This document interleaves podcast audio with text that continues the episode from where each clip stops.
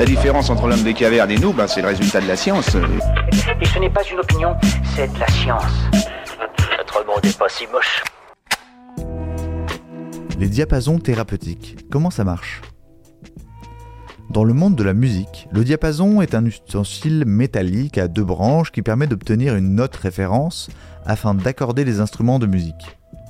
Mais ce dernier sert également d'outil thérapeutique en sonothérapie, une approche alternative à la médecine conventionnelle, principalement utilisée pour lutter contre le stress et améliorer la qualité de vie. En pratique, comment fonctionnent les diapasons thérapeutiques?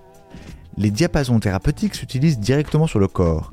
Activés par le sonothérapeute, ces instruments sont ensuite posés sur la zone à traiter à des endroits stratégiques. Points d'acupuncture, zones de chakra ou de réflexologie. Ils émettent alors des sons et des vibrations qui auraient un intérêt sur le plan thérapeutique. Les diapasons agiraient sur les os, les muscles et les tendons afin de retrouver l'harmonie de la structure physique, émotionnelle et mentale. Parmi les différents outils à disposition, le diapason thérapeutique, 128 Hz, est le plus généraliste.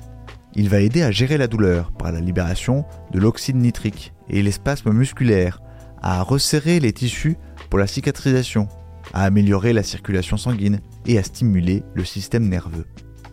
Pour une intervention plus ciblée, on utilise également le diapason 64 Hz, dont les effets seraient plus pénétrants. Il agit sur la partie des membres inférieurs du corps notamment, pour activer la circulation sanguine. Le diapason 32 Hz, quant à lui, est un antidouleur puissant qui favorise la détente. En produisant une fréquence extrêmement grave, il serait particulièrement efficace au niveau du système nerveux et lymphatique.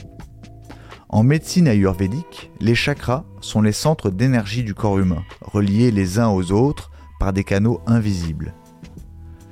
Lorsque l'équilibre énergétique est perturbé, stress, anxiété, mauvaise hygiène de vie, problèmes non résolus, etc., il est possible de traiter le dysfonctionnement des chakras à l'aide de soins sonores. On utilise généralement un set de 7 diapasons différents, ayant chacun une fréquence vibratoire adaptée à celle de l'un des 7 chakras hindous traditionnels correspondants.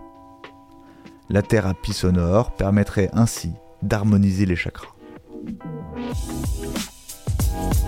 Voilà. Il ne reste plus qu'à vous remercier de votre attention. Au revoir.